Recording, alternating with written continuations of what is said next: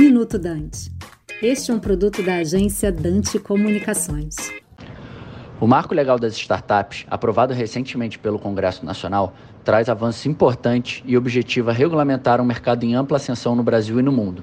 O marco não apresentou nenhuma grande inovação em relação ao que já vinha sendo praticado no mercado, mas trouxe pontos positivos que proporcionam uma maior segurança jurídica tanto para o investidor quanto para o empreendedor. O PL tende a estimular os investimentos no ecossistema do empreendedorismo inovador, tendo em vista a segurança jurídica conferida aos investidores ao regulamentar os diversos instrumentos de aporte de capital já consolidados no mercado, sem que isto resulte necessariamente em participação no capital social da empresa. Outro ponto que vale destacar é a possibilidade de contratação de startups pela administração pública, via procedimento licitatório, atendendo às demandas públicas que necessitem de soluções inovadoras e tecnológicas.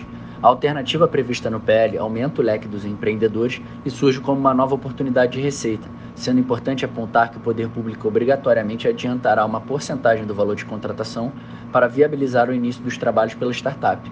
Apesar dos vetos do Senado em relação aos pontos arrojados do PL, como a questão das stock options e dos incentivos fiscais, que representariam um significativo avanço no que diz respeito ao desenvolvimento do ecossistema do empreendedorismo, o marco legal indubitavelmente simboliza um considerável avanço, tendo em vista a segurança jurídica proporcionada para um mercado aquecido ao redor do globo, inclusive no Brasil, mas que em nosso país ainda conta com uma quantidade diminuta de fundos de venture capital em relação aos outros países, o que denota, dentre outros fatores, a capacidade de expansão desse ambiente negocial.